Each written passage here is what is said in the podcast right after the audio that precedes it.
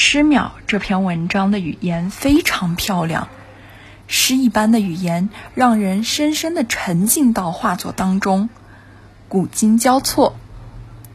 在这篇文章当中，诗淼用第一人称的方式介绍了《千里江山图》，仿佛这一幅七百多年前的画作在我们的眼前缓缓展开。诗一般的语言更是将历史的沧桑感拉到了极致。在第一段当中，诗淼使用了七个词语。罗列出《千里江山图》当中的景象，最后对这七个词进行总结，动静结合，栩栩如生。再接着进一步提炼出“绝伦”这个评价，这都呈现出他对《千里江山图》的历史、画作内容的自豪感。紧接着第二段呢？诗淼就对《千里江山图》的具体情况进行了介绍。值得注意的是，这一段的每一句话都是成分丰富的复杂句。比如，在我宽五十一点五厘米、长一千一百九十一点五厘米的身体上，不仅绘制了，而且还……诗淼把文章的每一句话的成分拉长。减省了不必要的语言累赘，同时呢，也让语言的表意更加集中。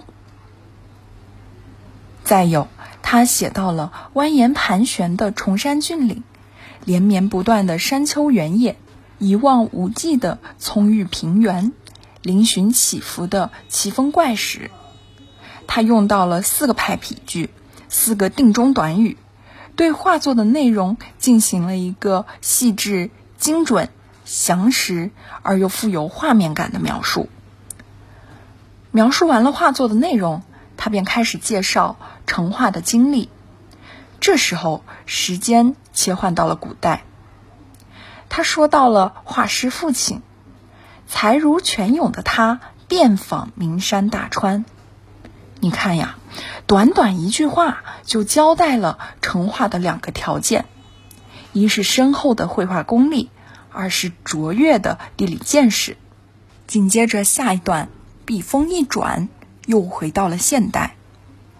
他介绍了自己已经七百多岁了，并且在北京故宫博物院珍藏。有人以他为原型编创了一支舞蹈，这都体现了画作和现实生活的联系以及创新性。最后，再从嘈杂。落入到平静当中，他说道：“我静静地躺在展示柜上，闭眼细细感受。这又将读者的视线牵回到了作画的那个年代，作画的那个时刻。这无疑呢是给整个文章增添了古典梦幻的色彩。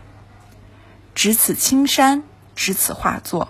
诗淼的语言道尽了画作的清丽雅致。”也道尽了画作的历史沧桑。